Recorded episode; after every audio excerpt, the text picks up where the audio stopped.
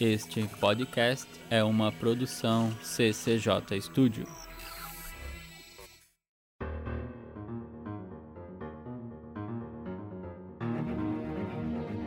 O CEPUOP apresenta Ufologia de Quintal.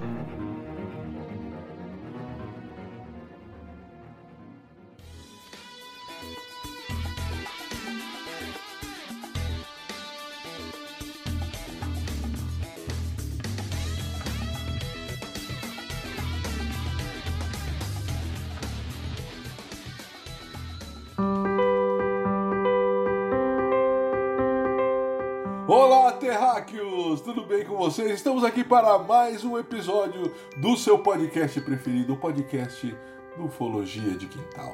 O podcast que chega até você através do CEPOP, Centro de Pesquisas Ufológicas do Oeste do Paraná. E estamos aqui então hoje para um caso muito legal, um caso, tipo de caso que o Dudu ama. Na semana passada o Dudu brigou comigo, brigou, com o Evandro, que nós pegamos mais um caso, né, que não era legal, e o Dudu, eu quero um caso de aviadores, eu quero um. ca-" E aí, o Evandro, que faz as pautas lá, se debruçou sobre a casuística ufológica mundial e trouxe esse caso até nós, né, para este podcast. O caso, né, nada mais, nada menos do que o caso Mantel. Então hoje é um caso a lá Dudu. Esse caso é em homenagem né, ao nosso Pequenos Olhos Amendoados Dudu. Já que esse caso é para você, Dudu, feito em sua homenagem, feito sobre sua ordenância, né? Sobre sua ordenança, comece hoje então. Chega junto, dá o teu alô pra galera aí, Dudis. Fala Terráqueos, fala Cleiton, fala Evandro, seus monstros. Cara, não é que eu não gostei do caso anterior, vamos deixar claro aqui. Cada caso do Ufologia de Quintal é o nosso filhinho, é o nosso bebê. A gente gosta de cada um dos casos aqui. Pô, é legal, só que tem uns que não adianta, eu gosto mais e outros menos. E aí, quando se fala em caso que envolve piloto, é são os que eu mais gosto. São aqueles que eu falo, putz, esse aqui é, é, é muito, é muito legal. Então esse caso aqui é mais um daqueles que eu falo, cara, isso aqui é impossível eu não gostar, eu preciso saber esse caso aqui. E é isso aí, então você ouviu agora o Dudu, né, dando aquele migué. Não, né? Vocês não sabem o quanto o Evandro sofreu, né, do último episódio para esse, né? O quanto tomou de bronca eu ali, o Evandro, quantas broncas nós tomamos ali por causa do Dudu. Quem sou eu para dar bronca É, em alguém? o negócio foi- o- Na hierarquia aqui, eu sou Ah o mais baixo Não, da hierarquia. Que, que é o mais lá. baixinho você é mesmo. Agora nessa questão aí, né? Todo baixinho é folgado. E o senhor, como não, né? Não passa da regra, né? Mas. Ah, eu sou, eu sou, eu sou fã do aí, Romário, né, tá cara? vendo, Peixe? É isso aí. Pô, é. tá aí, Peixe. Mas vamos Sei, lá Peixe. então, vamos lá então, né? Deixando de lado então aí o Dudu, né? E a, e a bronca que ele disse que não deu. Vamos então, Evandrão, chegue junto aí, vamos lá, dê o teu alô pra galera. Bom, antes de mais nada, oi, bom dia, boa tarde, boa noite, boa madrugada a todos. Então, é, realmente escolhi esse caso aí em homenagem ao Dudu, que falou que gostava de casos com pilotos de aviação. Eu também gosto muito de aviação, inclusive. E aí, então, resolvi escolher esse que tem quase de tudo um pouco, né? Tem talvez ali é, alguma coisa estagiária até envolvida, a gente vai poder conversar sobre isso também um pouquinho. Tem um contexto histórico bacana também, que eu sei que o Dudu também é, é super mega fã disso aí, ah, desde que eu conheço ele, né, Segunda Guerra Mundial aí, né, ah, apesar do caso é um pouco depois, né, mas tem a ver com o avião que, que, que foi, enfim, a gente vai falar um pouquinho sobre isso, então acho que o caso vai ser muito legal hoje de fazer essa discussão aí. Então um abraço a todos e vamos lá. Bom, é isso aí. Então agora, já após né, as saudações aí dos nossos grandes integrantes desse podcast, vamos voltar ao Dudu agora que o Dudu tem pra nós. Notícias ufológicas. Vamos lá, Dudu. Notícias ufológicas. e o Celésio, Bom, e o Celésio achando que essa vozinha era minha. Me sacaneou, total. Por isso que você que está ouvindo agora, você não é assim, você- é óbvio que você não conhece os bastidores, né? Isso aí é algo que nós estamos experimentando aí, pensando para soltar lá na frente esses bastidores aí para um grupo aí, para nós estamos pensando ainda. Mas o que que acontece? O Dudu hoje chegou quando nós iniciamos a nossa reunião via meeting. O Dudu chegou com uma voz que o Evandro, que não estava ainda vendo, olhando ainda as imagens, o Evandro perguntou: Ué, quem tá com a gente aqui? Quem é essa voz de homem aí, né? E só para então, só para dar um spoiler aí, Dudu chegou com a voz e aí, ó, o Celésio, né, ele simplesmente ali ouviu a voz do Dudu e pensou, né, ouviu uma voz feminina e pensou que era do Dudu. Então, assim, o Dudu precisa fazer exercícios vocais, né, Dudu? Precisa fazer uma fonoaudióloga. fonoaudióloga. Eu, eu estou fazendo, eu estou fazendo os exercícios. ah, vamos cagar vocês dois, viu? Pelo amor de Deus. Esse podcast aqui é, é, é bullying, é bullying. É bullying art, né? Demais. É bullying art. Bullying art. Bullying art. É bullying art, bullying art. Tudo bem, vocês estão, vocês estão perdoados. Até porque vindo de um rapazinho com chassi de grilo e o outro com cabelo de boneca velha, eu tô bem tá tranquilo. Tudo certo. Pesada. Pesada. Cara, assim, notícia, notícia, notícia que a gente tem aí, que, que estourou essa semana, foi que o New York Times, né, supostamente teve uma prévia do relatório é, que vai ser lançado. Todo mundo colocou que seria a data dia 1 de junho. E aí até o nosso querido, nosso fofíssimo Jeff entrou lá no grupo do Telegram falando, não, gente, não é dia 20, não é dia primeiro não, vai ser um pouquinho mais pra frente, porque tem a contagem de dias e tal, não sei o que. E aí parece que a previsão é pro dia 25 de junho, para que saia esse relatório, né? 25, 24, não existe na verdade uma data exatamente específica para quando sai esse relatório. Mas ao que tudo indica, o New York Times teve acesso ao relatório, né, uma prévia desse acesso. E aí eles colocaram o seguinte, olha só, veja bem, eles colocaram assim, não existem indícios de que essa, esses OVNIs sejam de outros planetas. Não, não existe. Não, não pelo que eu estudo aqui, não está dizendo que é alienígena. Mas lá embaixo eles colocaram assim, olha, mas também não existe indício de que não seja de outro planeta. Ou seja, é o famoso mureta, entendeu? É, os caras não, não, não sabem se é de outro planeta, se não é de outro planeta. Eles literalmente não sabem o que, que é. é. Resumindo, o que se sabe do relatório até agora é isso. O cara não sabe, eles não têm noção do que, que é.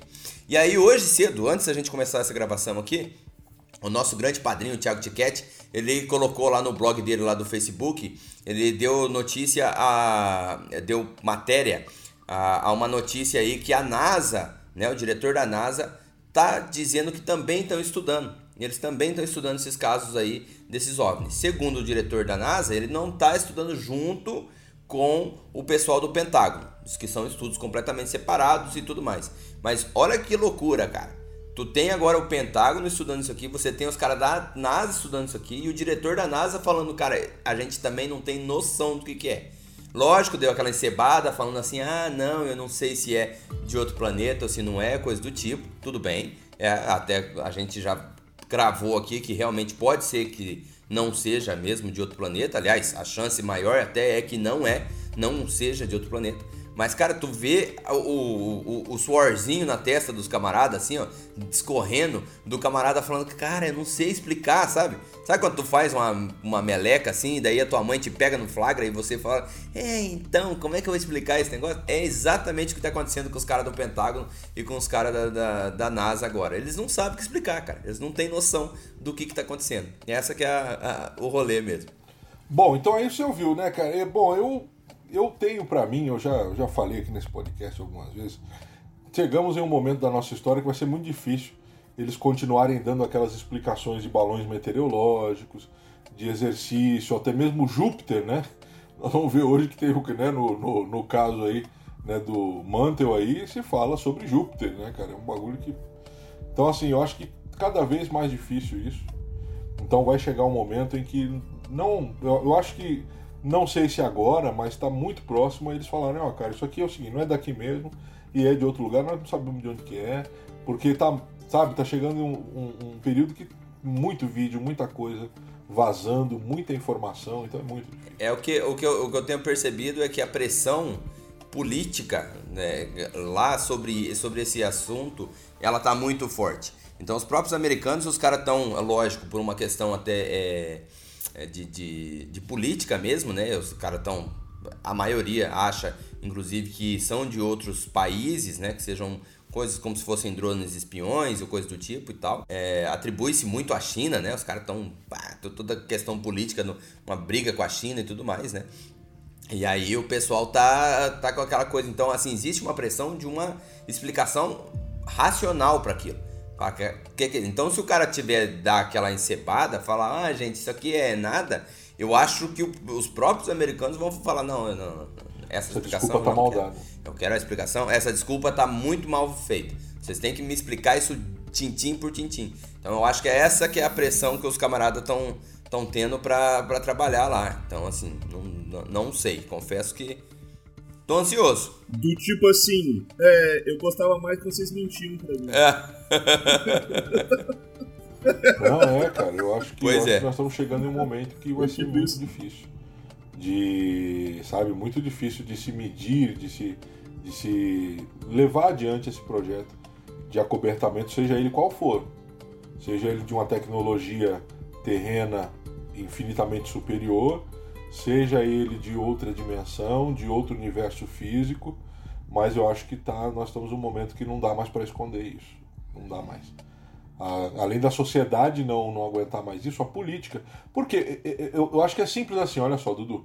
Dudu e Evandro, né? E você que está ouvindo a gente. Há um tempo atrás, há muito tempo atrás, é, era comum falar de, de discos voadores. Existe uma, um- uma teoria, né, sem muito embasamento, né, mas é uma teoria que se fala que a ideia dos discos, dos discos voadores foi inventada na Guerra Fria justamente para você poder ter essa possibilidade de espionagem né, acobertada. Nós estamos espionando todo mundo, mas não são discos voadores, são de outro planeta. A gente sabe que os relatos desses objetos é muito anterior à Guerra Fria, né? Não dá nem para você, né? Não dá nem para falar, falar que Guerra Fria, nada, né? Quando bom, a gente já fez aqui o caso Leverger, né?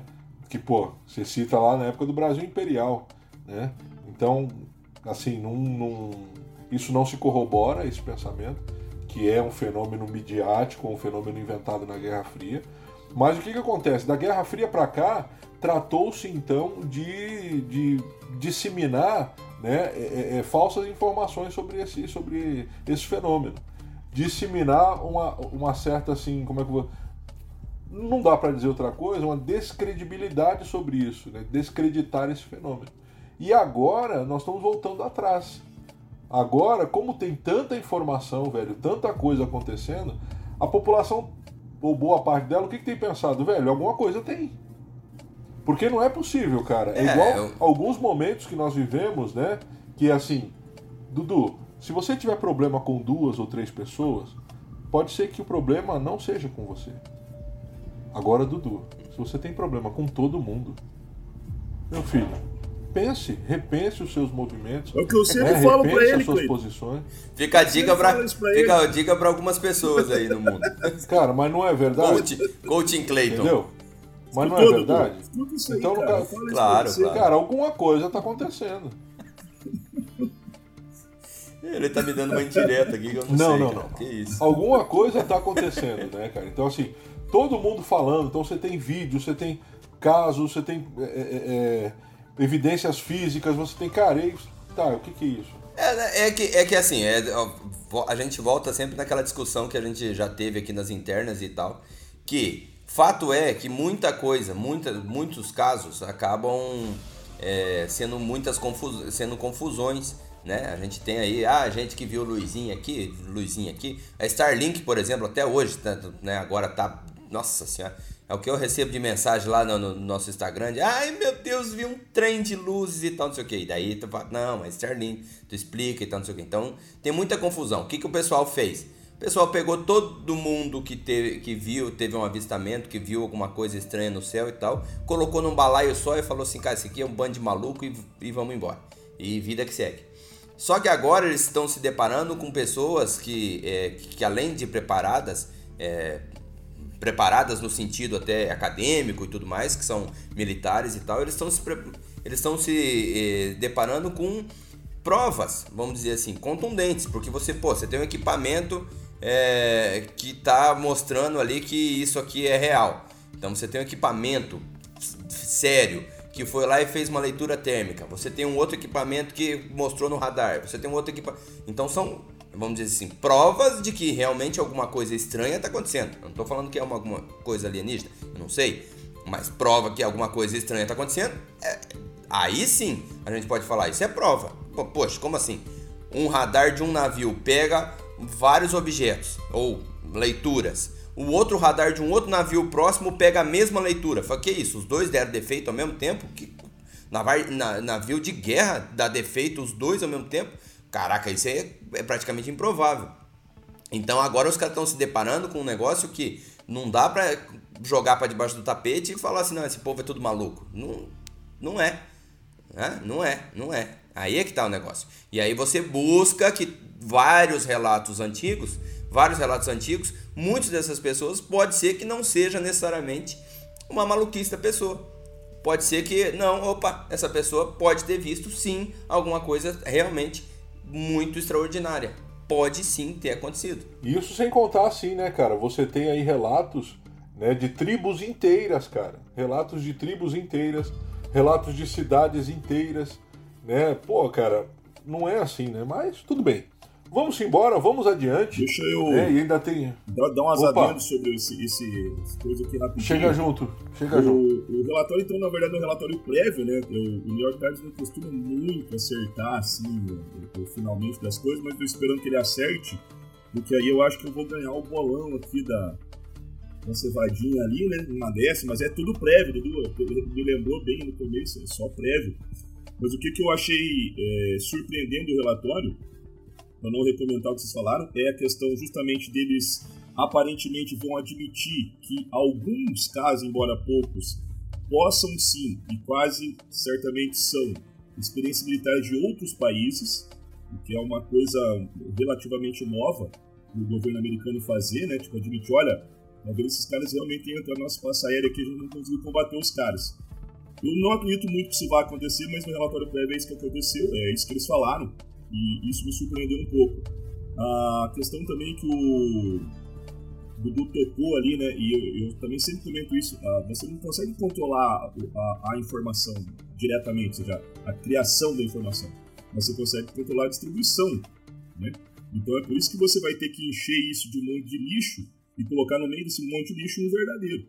Porque você não consegue impedir que aquele verdadeiro fale. É muito difícil você conseguir impedir que uma verdade seja dita. Eles podem encher ela de tanto lixo, tanta coisa que você não sabe, tanta fake news, que hoje, hoje tem um termo mais próprio para isso, que você não sabe mais o que é verdade. A gente, a gente tá vendo isso acontecer bem, Exatamente. bem Outra próximo. coisa é que o relatório ele parece ser baseado em apenas em torno de 200 casos só que estão sendo investigados. Então, assim, qualquer pessoa que está na ufologia há alguns meses sabe que isso aí é ínfimo. 200 casos é, é não sei nem quanto tempo, isso depende do país, depende do país. Em questão de um mês você tem 200, 200 relatos. Né?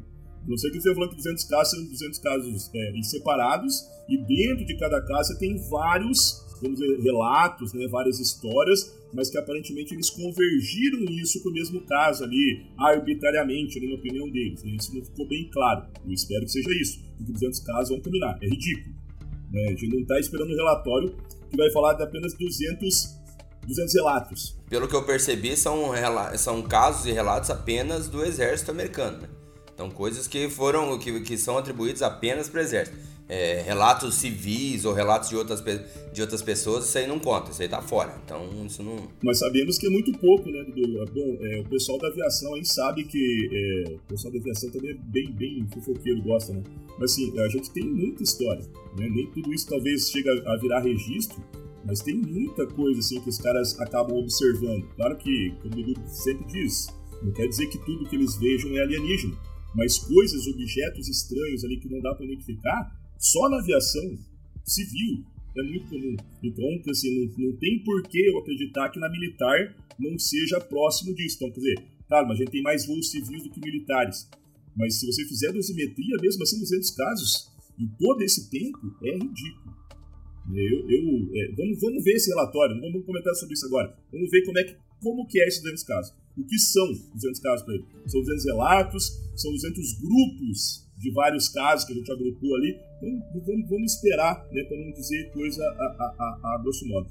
E quanto à questão da dica que o Cleiton deu pro Dudu, eu falo isso também para ele, cara. Sabe? Você tem que parar. Por exemplo, assim, quando a pessoa vem aqui no nosso podcast e ela não volta mais, no começo a gente ficava meio brabo, né? Hoje dia não fica mais, né, Cleiton? A gente sabe, a gente é ruim mesmo. O problema, o problema tá lá no outro. Não, tá aqui, tá em nós, entendeu? Então é isso aí, Dudu. Tá? Fica, esse, fica esse conselho. fica esse conselho pra você aí, tá? Você É, não, a pessoa tem que se, né, cara? Tem que fazer aquele autoconhecimento, né, pô? Se o problema, né? Se todo mundo tem problema comigo, o problema pode estar comigo É, mesmo, é, não com os é, outros. Mas vamos lá, vamos adiante. Vamos lá, Nós vamos vamos seguir adiante, então fica aí essa mini treta inicial, né, sobre o que vai rolar, o que não vai rolar. A verdade é, né, cara, o que a gente, o que a gente tem aí, vai sair alguma coisa, não vai ser possível esconder isso por muito tempo, tá? Acontece-se coisas, não vai ser possível esconder isso por muito tempo.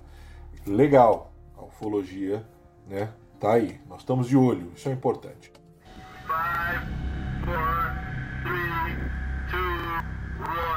Ufologia de quintal. Vamos lá então, gente. O que, que nós temos hoje? Nós temos hoje, então, o caso Mantel.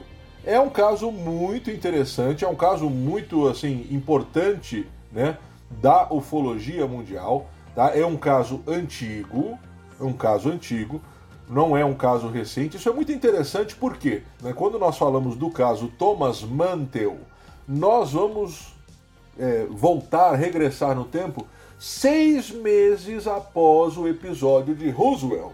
Seis meses depois, cara. Roosevelt acontece em julho de 1947. Em janeiro de 48 acontece o caso Thomas Mantel. Então é muito interessante, porque nós sabemos também que é, essas ondas ufológicas elas acontecem. O pessoal fica hoje aí, né? Você tem uma galera que fica hoje.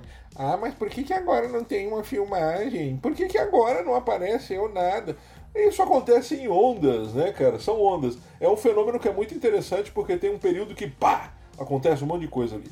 Aí dá uma, dá uma parada, dá uma calma, daqui a pouco vem de novo, pá. Né? Então, assim, quem estuda isso sabe, né, dessas ondas. E isso não significa que entre esse período de ondas ufológicas não tenha mais nada, que isso não é verdade. Isso não é verdade. Quando nós, quando nós paramos para conversar, é aquilo que eu estava conversando outro dia desse, lá no nosso grupo lá do Telegram, nós estávamos falando sobre acontecimentos atuais. Aí eu falei, cara, é simples. E é simples. Aí eu falo para você que está nos ouvindo aí, nós temos uma base de ouvinte até interessante. Você que está nos ouvindo aí, você que vai nos ver pelo, pelo YouTube, é simples. Você não acredita em nada. Você...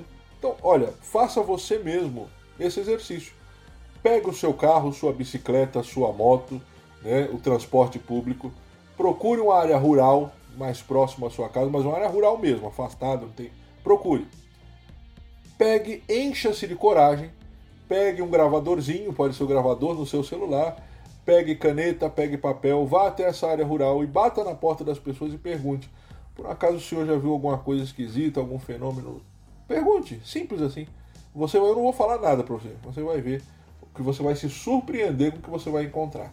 Ah, então isso é, é simples, isso é simples, é muito simples. Né? A gente pensa que ah, é só naquelas ondas, não. Tem as grandes ondas, mas não param de acontecer fenômenos, pelo menos inexplicáveis. Nesse caso, então, esse acontecimento seis meses após o grande acontecimento de Roosevelt, que é tido aí né, como o início da era moderna dos discos voadores. Nós já comentamos aqui ainda agora, e você acabou de ouvir, que isso não é nada moderno. Quando falamos de objetos voadores não identificados, na sociedade humana não tem nada de moderno. Isso aí se fala desde, as anti... desde a antiguidade. Se fala sobre objetos voadores não identificados. Então não tem nada, tem nada de moderno aí. Você que, né? Ah, não tem nada de moderno, isso é muito antigo. Isso vai acontecer onde? Onde acontece esse caso? Vai acontecer basicamente ali, né? E aí se, se toma essa, essa, essa, talvez, né? Essa, essa amplitude, essa magnitude, porque vai acontecer desse objeto estar se dirigindo a Fort Knox. Fort Knox. Você que não conhece Fort Knox, e aí lembra só dos desenhos, né? A ideia que dá é que Fort Knox é, é isso, é apenas um forte onde os Estados Unidos guarda todo o ouro, né, cara? Tem todo o ouro guardado ali.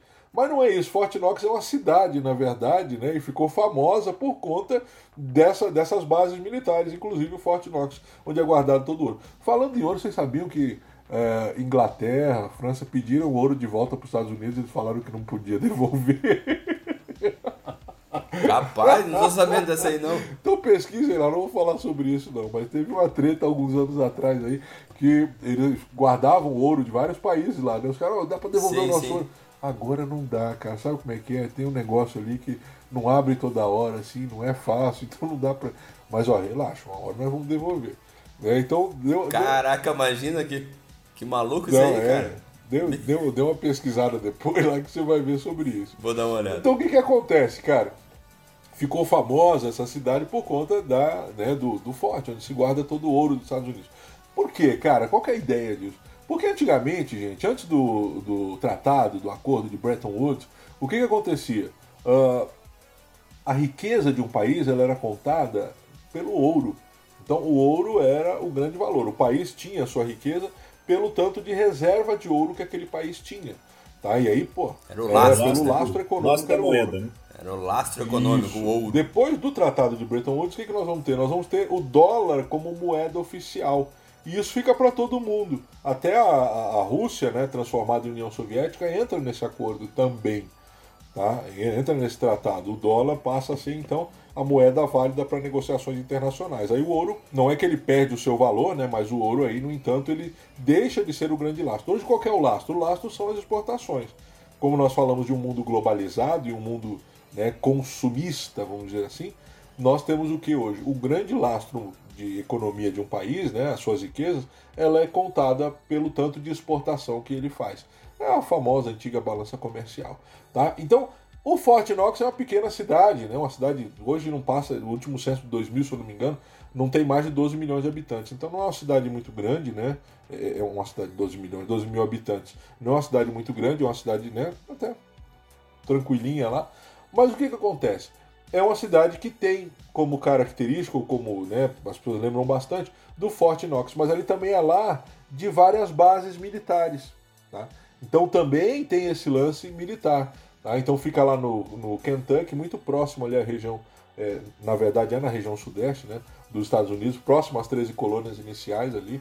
né? se você lembrar ali do, do, do início da colonização norte-americana, ela começa ali né, com, a, com a colônia de Virgínia, que é criada em homenagem à Rainha Virgem, né, a Rainha Elizabeth. Então fica muito próximo ali. Vai ficar perto ali do rio Ohio também. Então é uma região muito famosa, uma região muito antiga, né, como quase todas ali.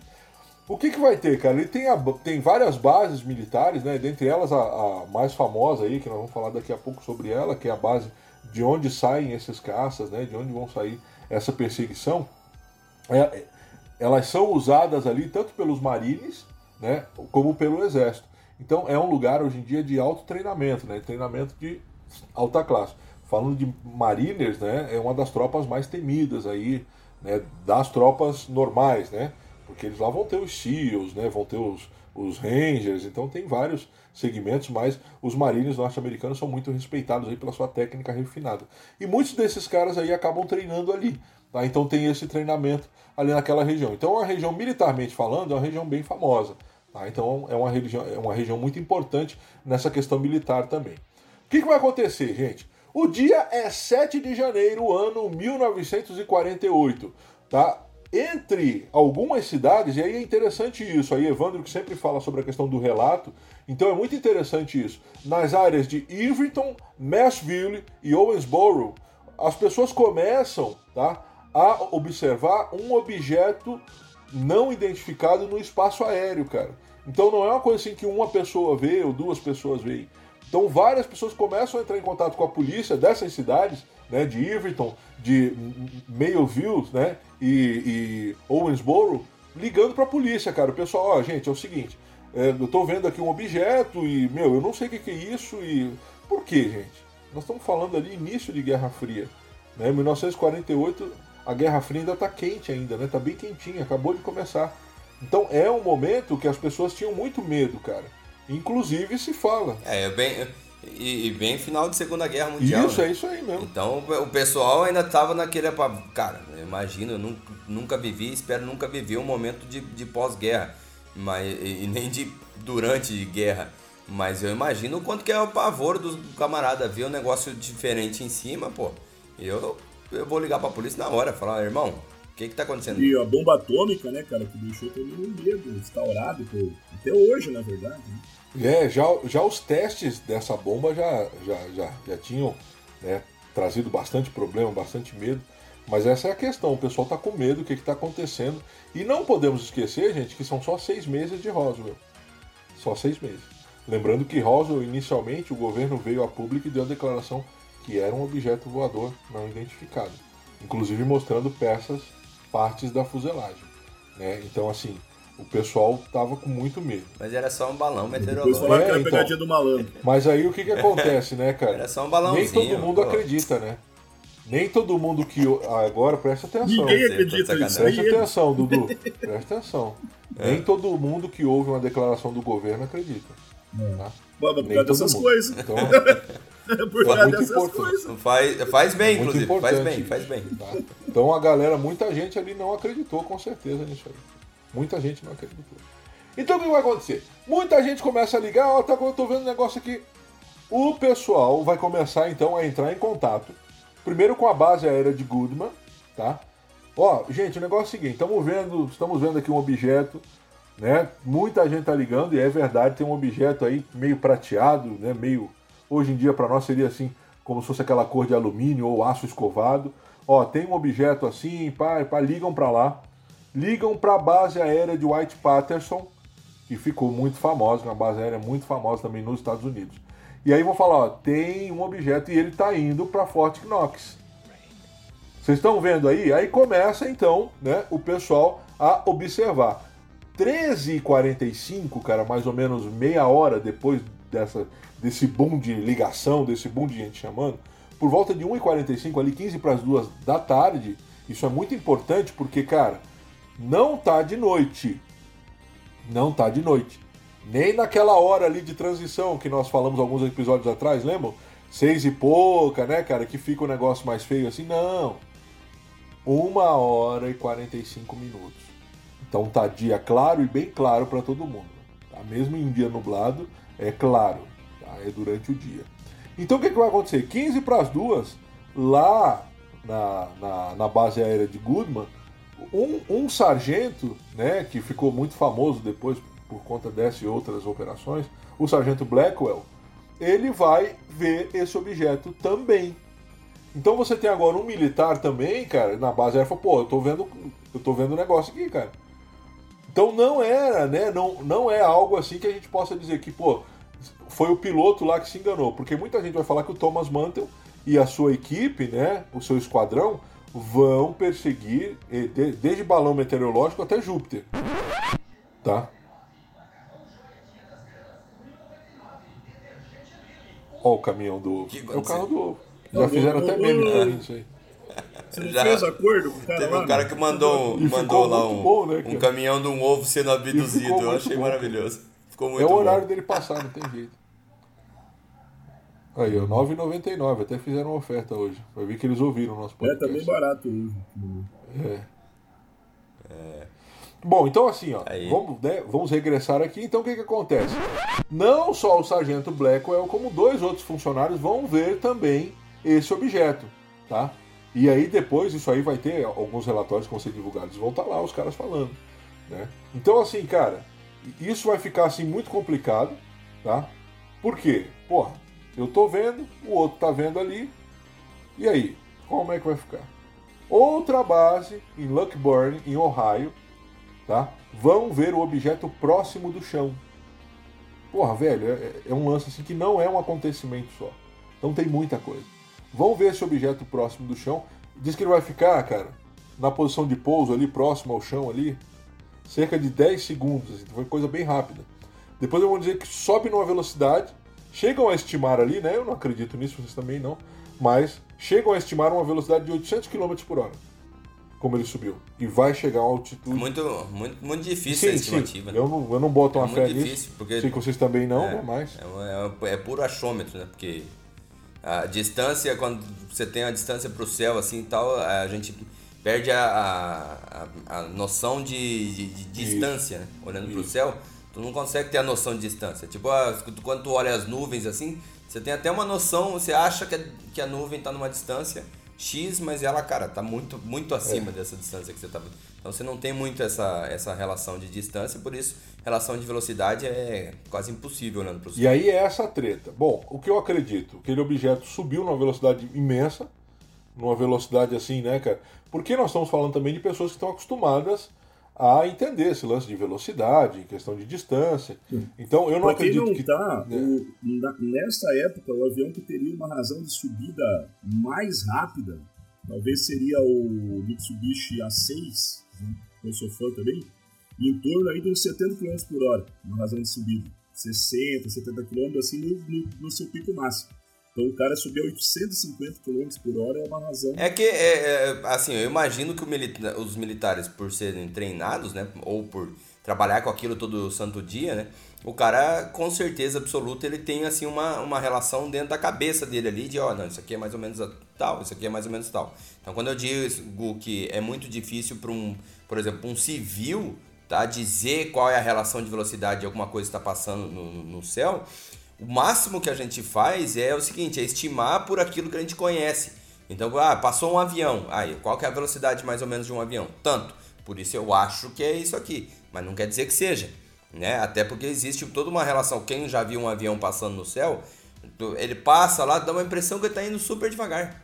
Né? Dependendo da altura que ele tá, dá uma impressão, nossa senhora, olha que devagarzinho. Você, às vezes você olha o avião, o aviãozinho tá vindo aqui, você vê, nossa, que, que devagar. Mas ah, quem já viajou de avião sabe que o avião tá pau por hora, né? Tá quase 900 km por hora, dependendo do, se tiver em velocidade de cruzeiro e tudo mais.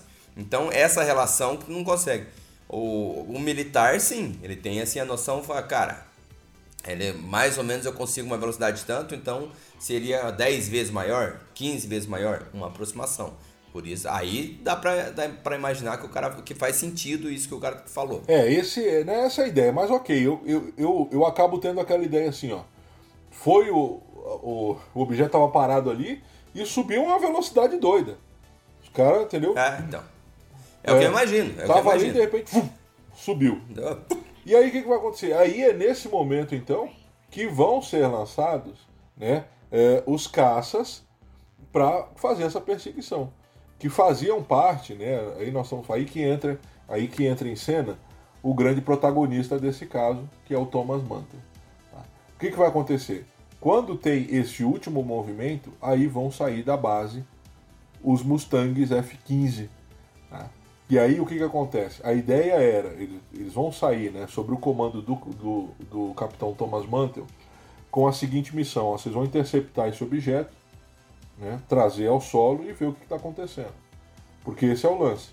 Intercepta, vem ao solo, e aí caso não tenha, aí você vai abater. Mas a ideia inicial é sempre essa: interceptar e trazer ao solo, para ver quem é, ver o que está acontecendo. Se não se entregar e houver um embate, aí é uma batalha, é outra coisa. Tá? É, aí desce o fogo, não tem conversa. Isso ficou bem claro para nós na batalha de Los Angeles. Né, que muita gente, ah, não é nada. Pô, os caras, meu, desceram o fogo, não Pau. tem conversa. cara. Rebenta. Rebenta, É, pipoca não pra tudo quanto é como, lado não e depois a gente conversa, não, decide. Não, tem conversa. Atira primeiro e e descobre É depois. A, a filosofia é mais ou menos é, assim. esse é aliás, esse avião, o, o P-51 Mustang, que é um avião, cara, é lindo demais, cara. É, talvez pra mim, a aeronave mais linda de guerra que, que, que eu, que eu já vi. Tem, nos Estados Unidos, tem algumas pessoas que são, algumas não, várias pessoas, que são donas, né? São proprietárias desse P-51 Mustang, que tem motor Rolls Royce. Ve- Veja você.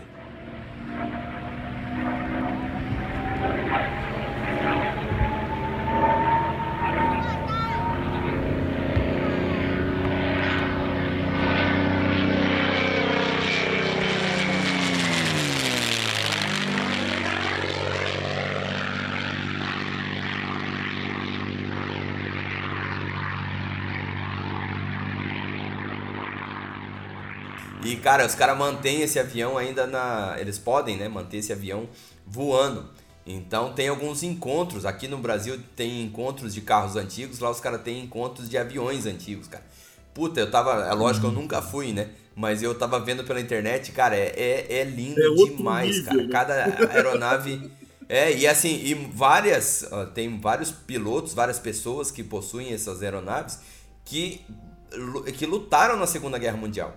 E os caras mantêm, assim, as bandeirinhas lá, do, do- as bandeirinhas nazistas, assim, tipo, ah, bati três, é, bati três, é, quatro aeronaves japonesas. Cara, os caras mantêm, é, é coisa linda, cara, é uma aeronave fantástica, o P-51. É, é, é incrível. Puta, que, que máquina, que máquina. Meu Deus. Pena que não tem nenhuma no Brasil. Mas sabe? é. Não, Bom, nenhuma deixa pra lá. Vamos lá então. Aí entra em ação então, né, a esquadrilha, o esquadrão liderado por Thomas Mantel. Thomas Mantel que é o seguinte, gente, como nós já estávamos falando aqui anteriormente, né, há algum tempo atrás, nesse período o Mantel já eh, tinha 25 anos, então ele era um jovem, um jovem Thomas Mantel. Só que ele já tinha mais de duas mil horas de voo. Tem esse lance. E era, com 25 anos, um veterano da Segunda Guerra Mundial que durante a Segunda Guerra Mundial foi condecorado por um ato inesperado, um ato de bravura, mas daqueles inesperados. Ele cumpriu uma missão inesperada, que ninguém, cara, todos os outros tinham falhado, ele foi lá e fez. Eu não vou entrar em detalhe, né, até mesmo porque não é, essa não é a ideia, mas assim, ele era um cara experiente, essa é a ideia inicial. O Thomas Mantel não era né, nenhum, né, nenhum Clayton da vida lá que estava né, pilotando, que, meu Deus do céu, não ia nem sair do chão. Mas ele era um cara experiente, com 25 anos de idade. Ia ficar chorando na Sim, base. com certeza, em posição fetal, chorando, chamando pela minha mãe. Então, assim, Clayton, o irmão é, coragem. Então seria mais ou menos assim. Mas o que que acontece, cara? Nesse momento vai subir essa esquadrilha. Vocês precisam interceptar lá e ok. Lembrando, e sempre disso, nós temos que guardar essa, essa informação que o Mantel, quem ele era, tá? Um herói de guerra, um herói da Segunda Guerra condecorado, alguém que era o orgulho do Kentucky, tá? Ele era assim conhecido, um dos orgulhos do Kentucky. Pra você ter uma ideia, gente, é mais ou menos Logo como nós falamos do do Marcos whisky. Ponte. Logo depois do uísque, que, pô, bota uísque, né, cara? Bota orgulho, eu também teria orgulho disso. Mas assim, é, é, é, só guardando as devidas proporções, é mais ou menos o Marcos Ponte para nós aqui no Brasil. O nosso orgulho, né? De, de pô, o cara chegou, né? Um, um astronauta brasileiro, o primeiro astronauta brasileiro. Então, assim, é mais ou menos isso, só para você ter uma noção aí, quando se fala de Thomas Mantel, tá? Não é um cara qualquer, né? Era um cara, era um, um, um- um, herói de guerra, literalmente, tá? Então, o que, que vai acontecer, gente? Nesse primeiro momento, né? Nós vamos ter, então, a esquadrilha saindo, tá? E aí, nesse momento, quando sai, vão perseguir né, aquele objeto, vão tentar chegar junto àquele objeto. E aí o que, que vai rolar? Quando eles chegam perto, Thomas Mantel então entra em contato com a torre, como é comum, né? Eles estão indo nessa missão, então em contato direto com a direção. Ele vai dizer o seguinte: olha só, esse objeto tem um tamanho enorme, ele é metálico, tá? Ele parece com uma cor que não muda, mas nas suas extremidades parece um tom meio avermelhado. Bom, então ele vai dizer isso. Aí ele vai dizer, de repente, então chegando perto, esse objeto vai subir em uma velocidade considerável. Tá? Aí já quebra algumas ideias. Por exemplo, quebra a ideia do balão. Não dá pra dizer, né, Dudu? Balão subir numa velocidade considerável, balão fugir, Impossível. já não dá. Balão, balão, balão que foge assim desse- nessa velocidade é impossível. É, então assim, fica difícil o- é, você ter um balão que vai fugir de um caça. Mesmo não sendo os caças atuais, mas era um caça. Então você tem Opa, um. rapaz, mas o, o Mustang pegava uma velocidadezinha considerável, hein? É. Meu amigo. Não, então, mas assim, né? Mesmo não sendo os atuais, que nós temos hoje supersônicos também. Ah, sim, Né? claro. Mas Não assim- nem pra comparar. Mas um balão, eu acho que um balão não consegue fazer isso. Eu acho que um balão não consegue. O P-51 ele foi substituído justamente pelos aviões supersônicos. Ele foi o, vamos dizer, não, não o último exatamente, mas a substituição dele se deve justamente a essa, é, é, essa outra escala de aviação aí, onde a gente começou então a, a usar aviões a jato, no caso, né, para fazer esse, esse, esse patrulhamento. né. E aí o P-51, apesar de um ótimo avião, na verdade ficou em operação ainda, se não na República Dominicana até 84, 86, ele ainda estava em operação, né? Mas aí logo ele vai ser substituído então pelos, eh, só dando adendo ali, justamente por esses aviões a jato. Então ele foi ali o motor de pistão, vamos dizer que foi o, o ápice longe, desse tipo, de- de- dessa estrutura de aviação. Desse. Então, é isso para isso, para nós termos uma ideia. É legal a gente falar sobre isso, que é para as pessoas não pensarem, pô, ele tava viajando em um teco-teco, né? Ele tava indo lá em um bimotor, né? Já pensa já na, né, Não, no era final o que, da era o que primeira... havia de mais moderno pra época. Isso aí. Porque né, porque tem gente que é assim, né, cara? O cara não, não- Ele não se informou nada de nada, mas ele já coloca na cabeça dele e já sai falando por aí, né? Não, era um teco-teco. Não, o cara tava ali naqueles bimotor do final da Primeira Guerra Mundial. Não, não é bem assim. Tá? Não é bem assim. Então esse objeto então que ele está perseguindo, de repente, toma uma altitude, né? e, e a, a ideia é, é básica. Esse objeto era direcionado, era pilotado por uma inteligência. Porque para fugir de, de alguma coisa tem que ter uma inteligência. Né? Não é um fenômeno climático, não é, cara, o fenômeno climático não vai fugir de ninguém, ele está na dele. Um raio não muda a sua direção porque o Evandro está chegando perto ali, o raio, opa, peraí que eu não vou cair nele aqui, peraí que eu vou desviar um pouquinho aqui. Ele não quer nem saber, vai rachando. Né? Então o fenômeno climático não muda a sua direção por consideração a alguém. Né? Ponto. Um fenômeno climático não foge de alguém. Ponto também. Um balão, a mesma coisa. Nesse caso, o objeto fugiu e tomou uma altitude considerada. Aí que começa o bicho pegado, Dudu. Por quê? A ideia é que ele tenha atingido uma altitude mais de 7 mil metros de altitude. E aí nós sabemos o seguinte: 7 mil metros de altitude, você, você tem o ar totalmente rarefeito. Só para você ter uma ideia, é o seguinte, gente: o que, que eu falo para você? Olha só, presta atenção. Altitude é diferente de altura.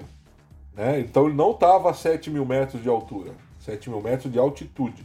Lembrando que 7 mil metros de altitude, a altitude e a altura, por que, que é diferente? A altitude ela é contada a partir do nível do mar. Tá? Então, a partir do nível do mar, você conta a altitude. A altura, ela está de qualquer lugar. Né? É, é, a, é, o tamanho de qualquer objeto ou qualquer distância partindo da sua base até o seu topo, tá? do seu Isso. início até o seu fim. É. Por exemplo, se você tivesse saído de cima do, do Everest, o que é impossível, mas se tivesse uma base né, aérea que fosse em cima do Everest, se você tivesse a 100 metros de altura, você já ia estar tá a mais de 5 mil metros de altitude. Na verdade, é. mais de 8 mil, né? 8 mil, né? 8 mil. Everest é, é 8, mais de 8 mil. É. Então, então, assim. Então, para você ver. Essa, essa é, é, a relação. Isso, essa é a diferença entre altura e altitude. Então, o que, que vai acontecer? Quando vai atingir lá 6.900 metros, que tá, cara, aí já o ar já é totalmente rarefeito. Um dos tenentes, o Albert Clements, ele vai dizer o seguinte: olha, eu não consigo ir mais, cara, tá faltando oxigênio. Tá bom? Então eu vou descer, não vou prosseguir. O Raymond, outro tenente, também vai falar a mesma coisa. Ó, galera, para mim não dá. Eu vou descer. Mesmo eles tendo máscara de oxigênio, tá? Mas ele vai falar, ó, cara, para mim não dá, para mim deu, eu, eu desço. E o Mantle não. Fala, Evandrão. É que um outro detalhe também tem a questão do. É, hoje a gente chama de é, é, pacote tático, né, ou até envelope mas você tinha um kit também para determinadas missões. Inclusive, o P-51 ele poderia colocar até aquela. Todo mundo acha que é uma bomba, pode até ser também, mas coloca embaixo da, da, da blindagem do avião, que é na verdade um tanque extra, que ele também podia carregar. E os dois companheiros dele, infelizmente, não estavam com esse, esse kit completo de perseguição. Então, por isso também, uma, pela experiência, por ser o líder, né, porque alguém tem que fazer o trabalho, né, claro que ele ia ser arriscado a partir dos 6 mil de altitude lá, é, é, a coisa vai ficar um pouquinho mais complicada por uma série de motivos mecânicos do, da máquina e também biológicos do piloto, né? eles experientes sabiam disso. Mas o Mantle ele estava com esse equipamento, né? ele estava com esse kit mais é, completo para poder fazer essa perseguição. Mesmo assim, ele limita, né? Eu vou perseguir ele até, uh, se não me engano, 7 mil de, de altitude, né? Se não me engano. É, uma é assim. o, o, limite, para sublinhar aí, o, o limite da máquina, né, do avião, é porque conforme você está numa altitude muito, é, você está muito alto, né, vamos dizer assim, o, a máquina ela precisa de, de oxigênio né, para queimar, para combustão Isso. e tudo mais. E aí você pode correr o risco de afogar o motor, de, literalmente, é. né? Tanto que no tanque do oxigênio ali você tem um escrito, né, no oil, no oil, né, que é tipo, não é para pôr óleo, é pra, não chega com óleo aqui perto porque o tanque de oxigênio é. ali vai pegar fogo. Então é comum é. que você, esse avião que você falou, do ele é talvez o avião mais icônico que, que, que até hoje, se bobear. Eu, eu tava vendo aqui de brinquedo que no meu filho que ele tem um, uns Hot Wheels, e aí ele tem um aviãozinho só de, de Hot Wheels, né? E era. Aí eu fui ver, eu já vi esse avião, é, um, é uma réplica do. Uma réplica mais ou menos, né? Do P-51.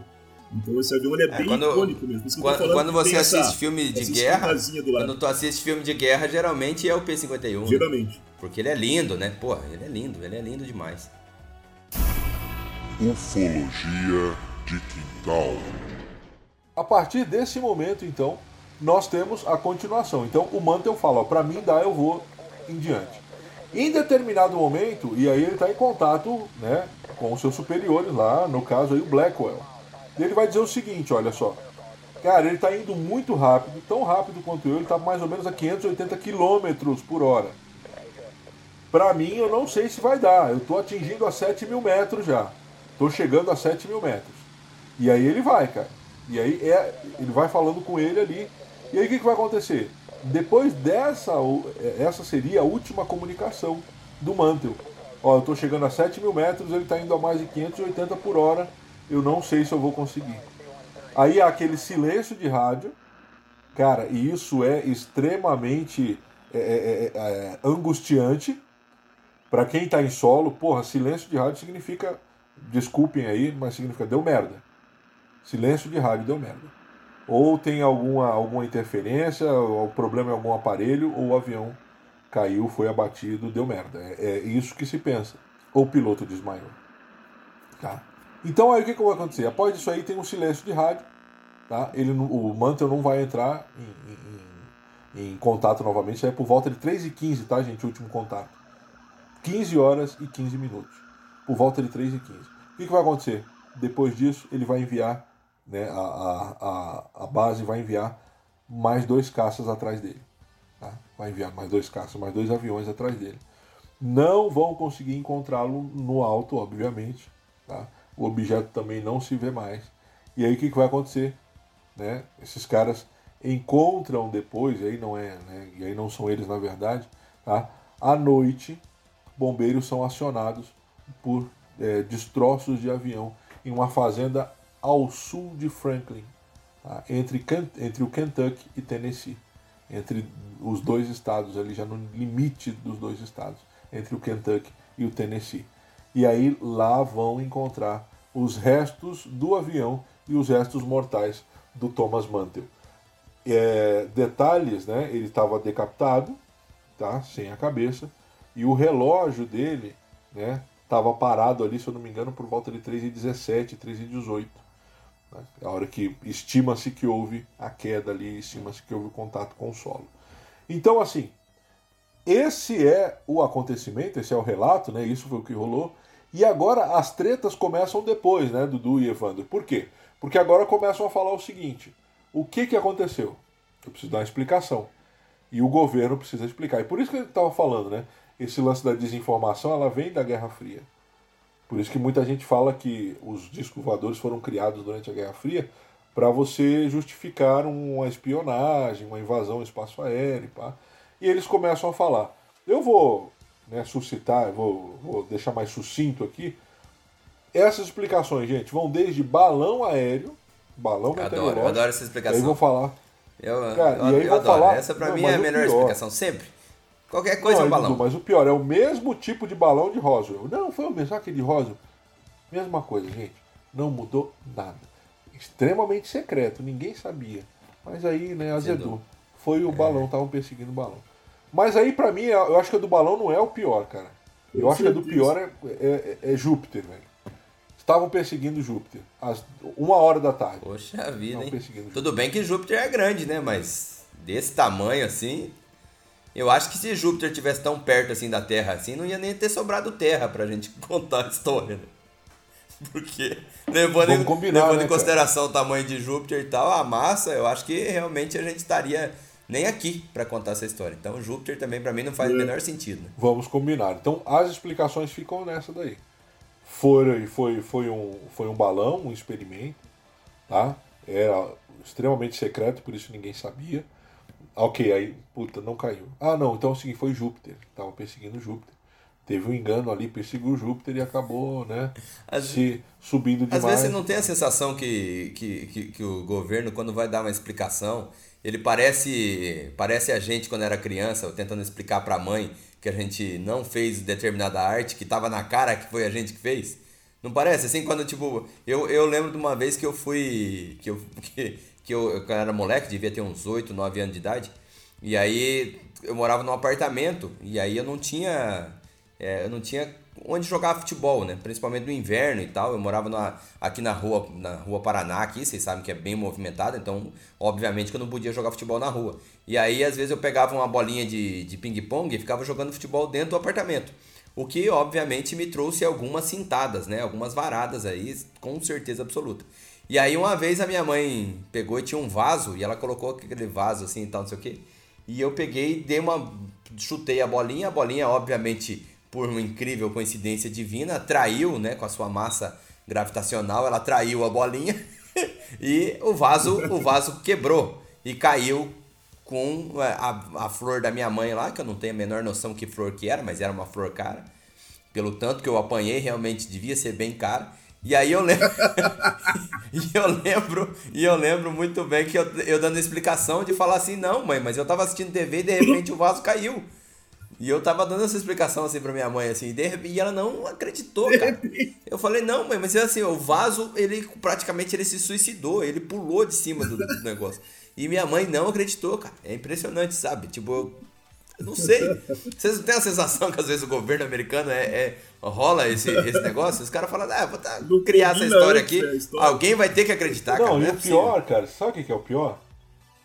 Tem gente que acredita, cara. Tem muita, tem muita gente que acredita.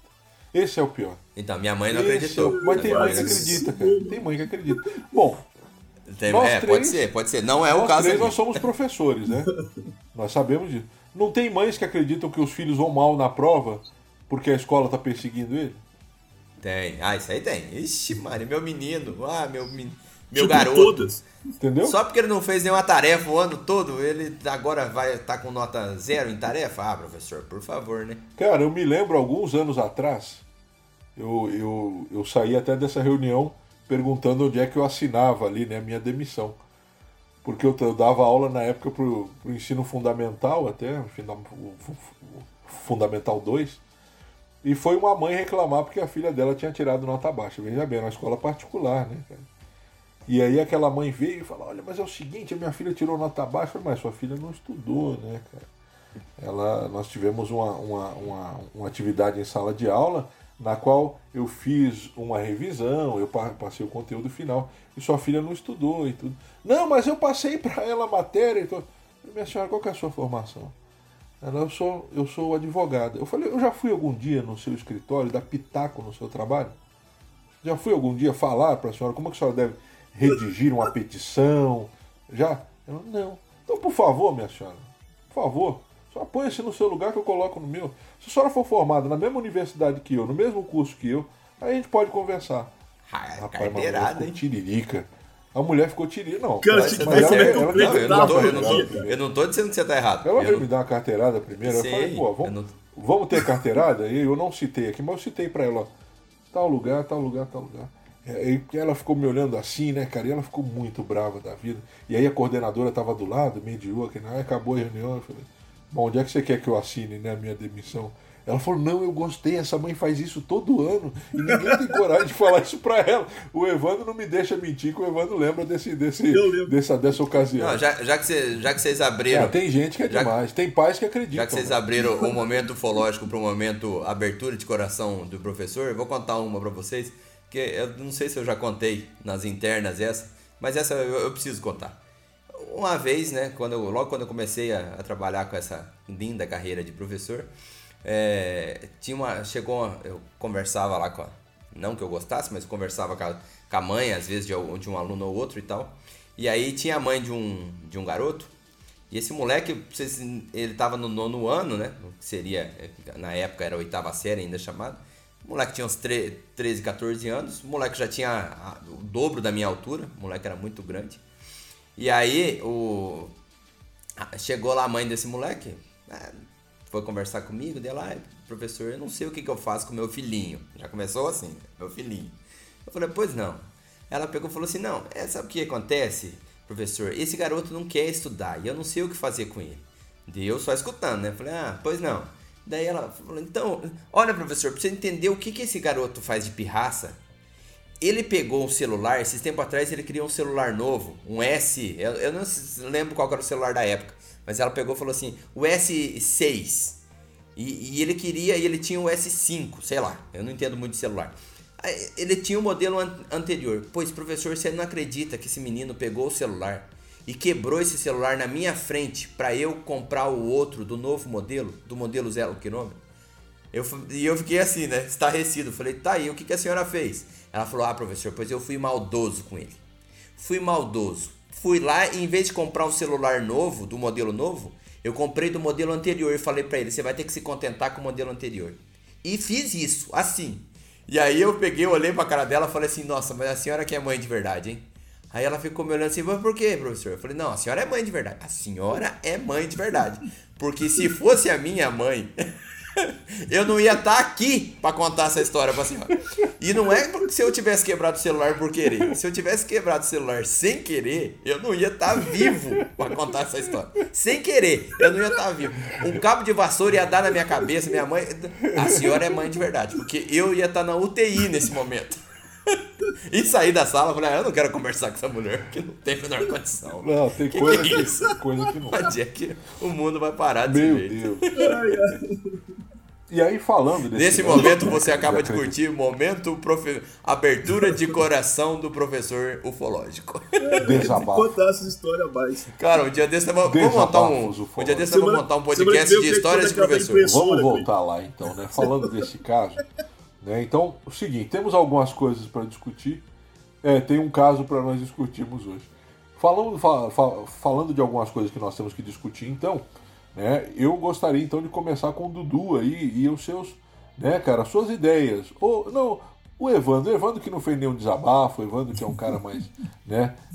É um É o cara mais lorde, é temperado entre nós, assim, é. É, é um lorde britânico, né? Então, Evandro, chega junto aí, traga aí os seus aspectos. O que, que você acha sobre esse caso, cara? É, não não vou contar muita história porque, inclusive, as coordenadoras já proibiram de eu falar com o pai. Já. Eu sou proibido. Eu sou meio- Caraca, como é que você conseguiu isso, cara? Me, me, me ensina depois. Mas então, é, sobre o caso ali, é, como já foi dito, né, eu ia falar um pouquinho sobre é, a questão da estrutura desse avião e tal, que era bastante moderno. Ele é usado, inclusive, é, até hoje como avião de manobra também, né? Ele foi um avião meio que de resposta para a aviação americana, que da época era bem deficitária em relação à europeia ou mesmo asiática. Claro que assim, isso é uma questão pessoal. Para mim, é, é, ele não é o avião mais bonito, é, mas assim, é uma questão pessoal. E também não é o que eu acho mais legal o avião da época.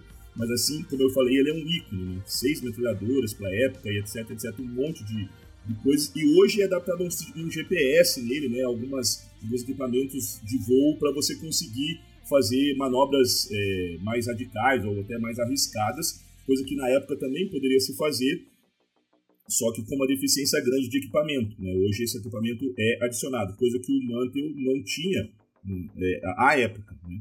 Então, assim, plausível é as explicações, por exemplo, que ele teria desmaiado sobre a altitude, que realmente já estava um pouco alta, é possível. Mas, assim, é, é muito difícil. Primeiro porque você precisaria de uma, é, uma pane é, no fornecimento de oxigênio né, do avião, que ele não relata. Claro que ela pode ser súbita, devido à altura. hum, talvez ele não tenha o raciocínio para ter voltado a tempo de uma atitude já um pouco mais inspirável. Mas eu desconfio muito disso pela experiência que ele já tinha. Né? Quer dizer, plausível?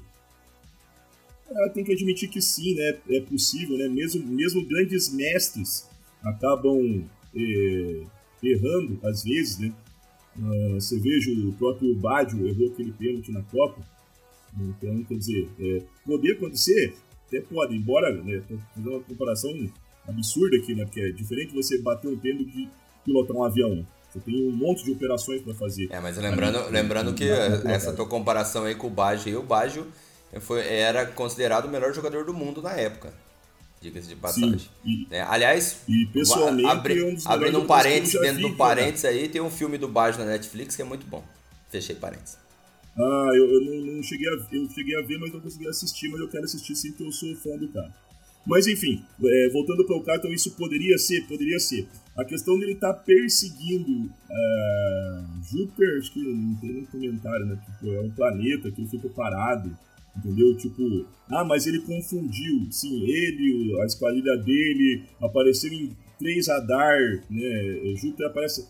Agora Júpiter aparece no radar, tá ligado? Sim. Como assim, ele dá um reflexo e tal, e, e Júpiter entra no radar. Olha, tem um Júpiter no radar Caraca, aqui, vou ter que dar que uma esquerda. Trocando em. É, olha é, só, isso, trocando tem em uma miúdos. turbulência aqui à direita Pra, e Júpiter pra essa explicação aí, hein, hein, Evandro, para essa explicação, nós tínhamos uma esquadrilha e um grupo em, em, em campo, né? Isso. Em terra, de tonhos da lua. Sim. Era um grupo de tonhos da Ah, lua. o, o Jupitinho, o Jupitinho tá lá, o Jupitinho, eu tô vendo o Jupitinho. Essa, essa é uma referência que só os ouvintes mais velhos do Ufologia de Quintal é que vão Só pegar. os velhos só- vão lembrar só- do tonho da lua. Poucos vão entender a referência. mas. É. Eles vão É, perseguir então, assim, a lua. Não tem comentário. Quanto à questão do balão, gente, se em Roswell isso já é considerado absurdo, aqui mais ainda. Porque em Roswell, pelo menos, vamos, vamos imaginar que esse é, suposto balão, não gosto nem falar isso, porque eu também acho isso um absurdo. Mas assim, aceitando a possibilidade. É, então caiu lá, mas tipo, beleza, balões caem, ok? Só que se balões estivessem ali, eles teriam sido avisados, né? Que é um, um experimento que tá tendo, ó, a gente tá decolando com esquadrilha. É a, é a mínima coisa, ó, estamos soltando o balão aqui, né? Você pode acabar visualizando esse balão aí em algum momento, né? Então é óbvio que é, essas bases ali elas trabalhavam, tem que trabalhar, né? Obrigatoriamente trabalhavam ali em conjunto. Então acho que a possibilidade de um balão secreto ali é, é basicamente nula. O que, o que pode é, ter acontecido, mas aí é, torna a chance mais rara ainda, é alguém ter liberado esse balão sem ordem. Uh, sem, vamos dizer assim, um, um- um soldado liberou com a ordem de um, de um superior, mas de baixa patente, que não tinha autorização do comando central para fazê-lo. Né? É, cara, é, aconteceu algumas vezes na história, aconteceu, mas vamos combinar, né, mano? A gente já tava em 1948, a gente tava acabando de sair de uma guerra, a gente tinha é, assim, uma plena noção do que, que a disciplina pode ou não pode fazer durante uma batalha, durante uma missão, etc, etc. Então, cara, é, eu acho a chance basicamente. É, eu- de fato, essa do balão eu não acho é, difícil aceitá-la como plausível. Assim, para dizer o mínimo do mínimo, assim, eu não consigo aceitar essa chance como plausível. Eu consigo aceitar como plausível o piloto desmaiado. Tá? Isso é plausível. Agora, acredito nessa hipótese? Não. Não acredito nessa hipótese. Eu acho que alguma outra coisa aconteceu. Pode não ter sido alienígena, pode ter sido algum outro tipo de corpo celeste ou até um fenômeno atmosférico que, pela falta de equipamento e a visibilidade, talvez, talvez deficitária, porque eu não tenho essa informação, é, do dia, possa ter confundido o piloto em, em certo grau, até poderia acontecer, mas é, também não explica o fato por que ia perseguir ele tão alto e tão perigosamente. Né? É, é difícil, difícil aceitar essa hipótese, mas a, a certo ponto pla- plausível. Agora, é, algo mais estranho do que foi relatado, para mim aconteceu. tá? A- a- nenhuma dessas duas explicações é, perto do plausível. Uma chega perto do plausível, mas não chega a ser plausível. E uma delas é plausível, que é a falta de ar. Mas, para mim, não foi isso que aconteceu. Foi, uma- foi alguma outra coisa. É, essa, essa explicação da falta de ar, ela é a mais plausível, mais racional, mais próxima daquilo que a gente pode é, ponderar, né? Só que é, eu quero fazer uma ponderação aqui com vocês, que é o seguinte, o Mantel, quando aconteceu o acidente, quando ele é, infelizmente faleceu, ele tinha 24 ou 25 anos de idade, né? Ele era relativamente muito novo, Isso, era um- jovem. praticamente um garoto. Mas a gente estava até comentando aqui antes de começar a gravar o, o podcast, que apesar dele ser novo, um ano numa guerra, um ano você lutando numa guerra, isso te transforma num super veterano. Porque, cara, a, a tensão que é uma, uma guerra, eu, eu não consigo nem imaginar um negócio desse. Eu não, eu não consigo nem imaginar uma tensão que, que é você estar todo dia numa guerra em cima de um avião, cara. É, você tem que estar atento a tudo e a todos, porque tu pode ser derrubado a qualquer momento. né? Então, assim, é, é uma situação. E se, derru- se for derrubado e tiver, vamos dizer assim, o que aconteceu de ter alguns pilotos que tiveram a sorte de ter sido derrubados e morrer já na hora, é uma coisa. Agora, teve uns que acabaram falecendo depois, né? Foram derrubados e faleceram depois, ficaram, caíram no mar, coisa do tipo. Então, eu imagino a tensão que deve ser o cara tá, na, tá numa guerra. Então, isso envelhece o cara em termos de experiência. Um ano na guerra, seis meses na guerra, um dia que seja numa guerra, isso vai te envelhecer demais. com isso, eu pondero que assim, seria muito difícil que ele eh, não soubesse que se, ó, se eu tô numa certa altitude, eu, eu vou acabar desmaiando. Entendeu? Porque ele tem uma, uma experiência muito grande. Outra coisa, outra coisa que. É, é, quando ele faz, ele tá fazendo a perseguição que os outros vão ter que abandonar a perseguição por falta de equipamento, ele diz: Olha, eu vou continuar porque eu tenho equipamento para isso, mas eu vou até ponto X. Então ele já dá. Você vê que ele não tava perseguindo uma loucura, tipo, eu quero ver o que é aquele negócio. Isso sempre, até esse ponto, sempre se comunicando por rádio, sempre recebendo a autorização do próximo passo, né? E ele coloca, ó, eu vou perseguir ele até tal ponto. Depois daquilo ali vai ficar perigoso demais e não tá compensando. Então eu vou até lá para receber nova ordem. Mas se eu não receber nova ordem ali, eu volto. Né? Então você vê que ele não tava naquela perseguição de loucura, assim, então quero ver o que é aquele negócio. Não, ele tava, pelo menos até esse ponto, ele estava extremamente centrado e sendo sensato. É por isso que. E aí o, o, o colega dele, né? O outro piloto, o Blackwell. É esse o nome dele, né? Blackwell. Isso.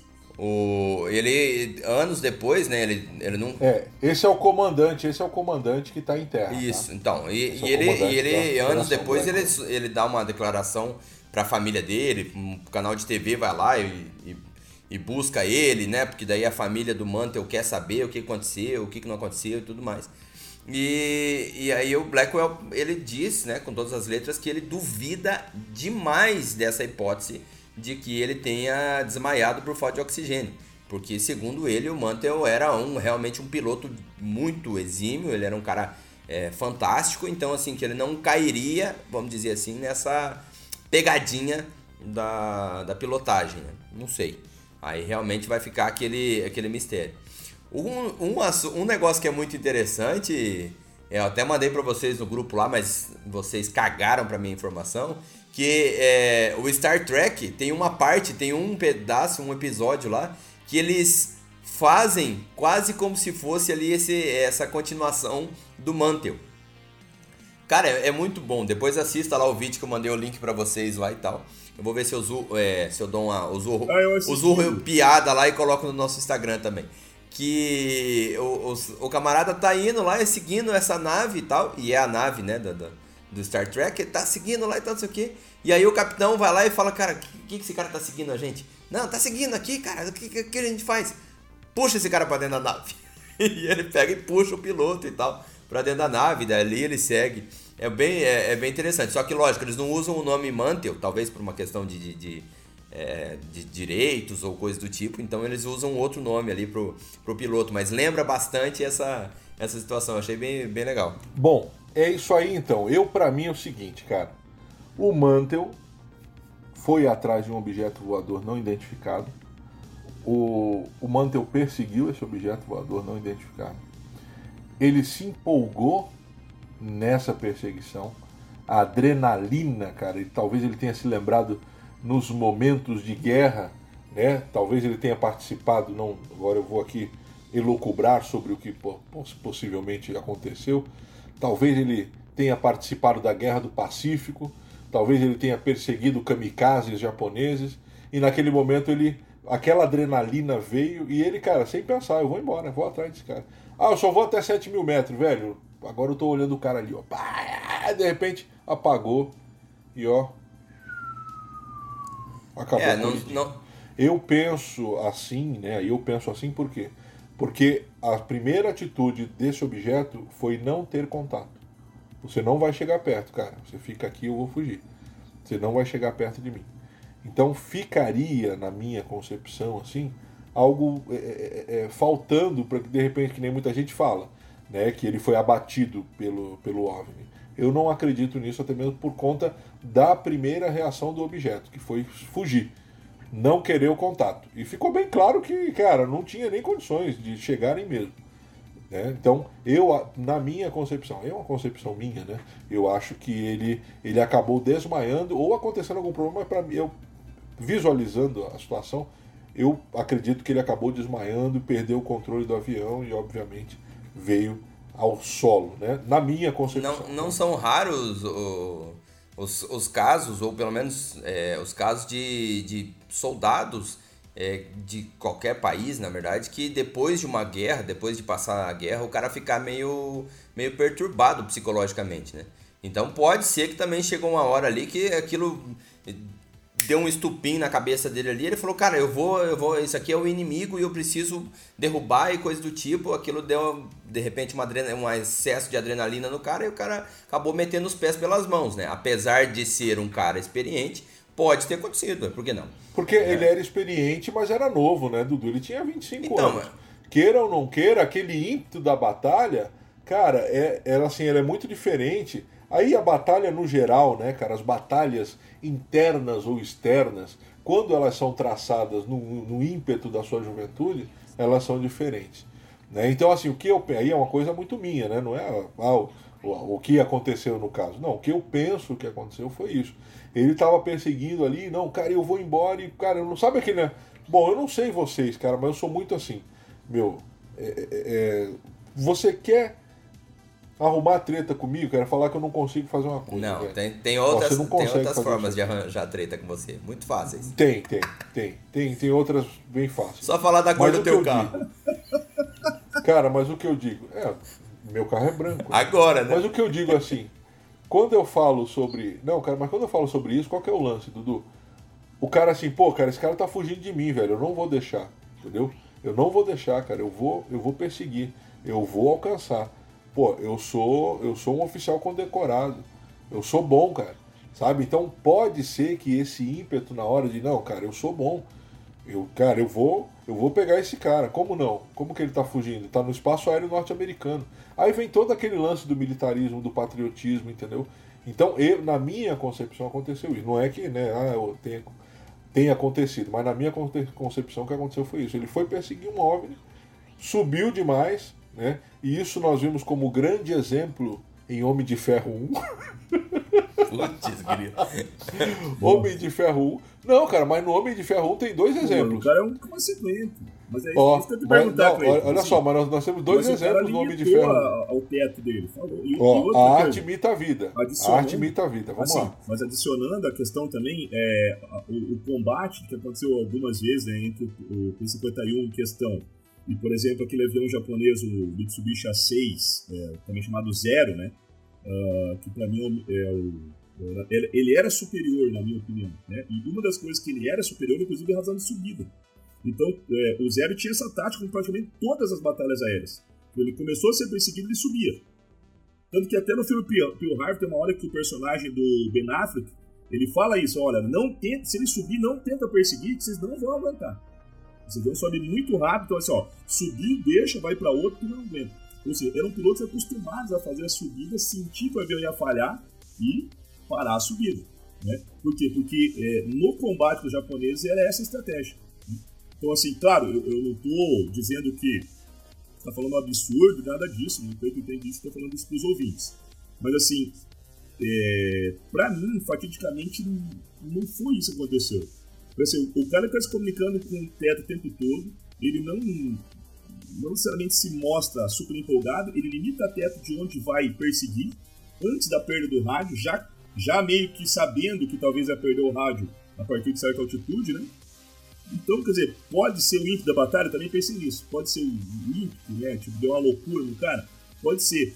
Mas eu acho que fatidicamente ali não é o. Pra mim, não é o que dá pra entender. Né?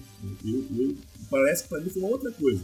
Eu, eu, sou mais capaz de acreditar em uma falha mecânica desse avião, coisa que também era raro, do que acreditar assim que ele se empolgou demais, né? Eu posso acreditar, por exemplo, assim, alguma é, alguma turbulência de céu claro, né? Possa ter é, atrapalhado em alguma coisa, talvez dando uma pana no oxigênio que ele tinha, não sei.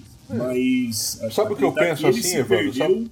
Pode ter acontecido, claro, como eu falei, né? Sim, mas assim, mas sabe qual, pra lá, mim, sabe o que, que deixa mas... um, uma lacuna grande para mim? Ah. É a questão do silêncio no rádio. Que ele é repentino, entendeu? Ele é repentino. Então, ele, isso pode bater com a perca de consciência rápida. É, então, ó, eu tô ali conversando e pá, pá, pá, pum. Silêncio no rádio. Entendeu? Isso sim, então, assim, isso sim. Mas é, é, é, só um pensamento, né? Aquilo é só um pensamento. E aí, Aí, né, cara, o que eu falei lá de Homem de Ferro 1, né, nós demos risada, mas traz essa ideia tanto do teto, como a ideia do acobertamento. que quando ele vai, né, depois que ele faz os testes na armadura, ele vai fazer o primeiro ataque lá no Oriente Médio, onde ele é preso, onde ele é torturado e onde ele inventa a armadura. Depois que ele ataca lá, destrói todo mundo, os caças perseguem ele e ele destrói um caça, o que que o cara fala, né? Olha, ô, Tony, e agora o que, que eu vou dizer? Eu tenho um caça destruído, você me deve um caça de tantos milhões e pá.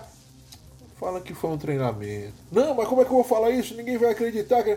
Fala que foi um exercício. Foi um destruído exercício. Não, mas não pode. Aí corta a cena, tá aparecendo. Em exercício, esta tarde, perdemos um caso, entendeu? Cara, é, é- é, meu, foi, eles fizeram Boa. uma brincadeira com o que eles mesmos Boa fazem. analogia, boa analogia. Sim, e Tá eles fazem. tá de parabéns, tá de parabéns. Desculpa eu ter criticado a sua analogia, você tá de parabéns Salvou- mesmo. Realmente, exemplo, agora eu fiquei, fiquei, fiquei triste, chateado comigo mesmo, porque você fez uma boa analogia, muito inteligente da sua parte. É por isso que você Mas é o é. líder desse grupo aqui. É por isso, Ah, meu é, jovem. tá. Parabéns. É, é esse tipo de é esse tipo de gente que o History precisa mesmo. Parabéns, parabéns History, parabéns Clayton. Vocês são demais. Mas aí o que, que rola, cara? O lance é esse. E é muito engraçado, né, cara? Porque quando eu. E esses dias, esse, essa semana, esse filme passou novamente e eu tava vendo esse filme, né, cara? E aí na hora, cara, eu falei, meu, não- cara, não pode. É isso que os caras fazem. Não, mas nós perdemos um caça, não sei quantos milhões de dólares. Fala que foi um acidente, um exercício aéreo. Não, mas ninguém vai acreditar nisso. Como é que vão acreditar que um, um- um caça ficou destruído desse jeito por causa de um exercício? Fala que foi um exercício. Aí não, mas aí corta a cena e aparece lá. Em exercício nessa tarde, perdemos, cara. O negócio é, é muito cruel, velho. É muito cruel. E é o que acontece com isso aí. Esse caso ele traz literalmente o que, que rolou. Bom, então na minha opinião, o que rolou foi isso. Ele perseguiu um objeto voador não identificado, ele subiu demais, estava conversando, de repente, pum, perdeu, caiu, já era. É, eu acho que esse caso, né, pode até acontecer, pode ter acontecido o caso do, de quem estava pilotando aquele objeto, chegou uma hora e falou, ah, meu irmão, os caras estão enchendo o saco demais, é o seguinte, ó, pã, frita o peão, pum, acabou. Pode ter acontecido isso também. Mas nesse caso, porque assim, o objeto se mostrou desde o começo de não querer contato. Ó, não quero contato, não chega perto. De- nós fizemos algum- alguns, alguns episódios atrás o Haroldo Restendorf. O que, que acontece? O objeto deixa ele chegar perto. Ó, vem aqui olhar, pô, ó, tô aqui parado, não tô mais, tô aqui. Ó, subi, opa, com esse não. Mas é que, Desde é, é que o Restendorf também não deixa a tava pessoa- com, com um P-51 Mustang, né? Que podia dar tiro, né? Também tem isso aí, né? Ele tava com um Seis avião civil, né? fora Esse aí, talvez, talvez os, os, os estagiários lá dentro da nave pegaram, identificaram, falaram, não, isso aqui é inofensivo, isso aqui é a mosca, isso aqui não, não, não faz nada. Chá com nós. Você sabe o estrago que faz Chapa- uma chapa 50, nós. né, Cleiton? É, então aí. tinha três pô, em cada asa. É, então esse negócio, né, cara, essa, essa, é, para mim esse caso, tá, o caso Thomas Mantle, foi um caso de verdadeiro contato com um aparelho extraterrestre, mas que acabou tragicamente, justamente por conta dessa empolgação na hora da perseguição e ele ter perdido os sentidos aí, né, antes de poder fazer alguma coisa. Então eu acredito muito nessa Depois de dois casos que o Clayton não é believer, até que enfim, voltamos. Agora temos o Clayton de volta. Depois de ter sido É, abduzido ele- e trocado, é um caso bom, agora temos o Clayton novamente.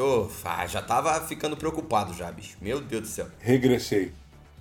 Não, mas é, cara, que os últimos casos mesmo não davam pra acreditar, Ah, né, cara? Nem brincando não dava, né? Muito difícil, né? Se Muito. tratando de você, dava assim. Agora esse, agora esse caso é, agora esse caso, cara, esse caso não tem como não acreditar, já é o contrário.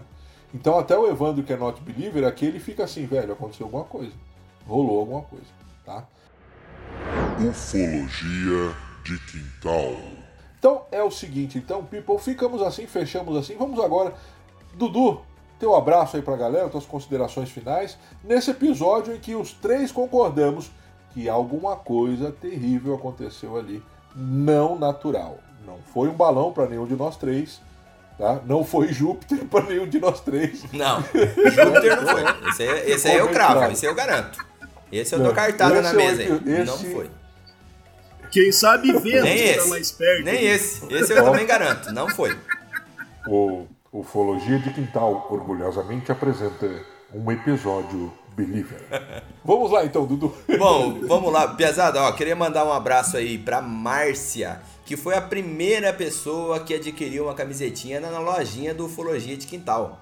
Não te esqueça. Aí, só aí, palmas aí, Celeste. Grande. Muito obrigado, Márcia, tá? Foi um su... Olha, essa semana foi muito legal, foi um sucesso, cara. Pô, vendeu muito mais do que eu pensei, tá? Vendeu muito, muito mesmo.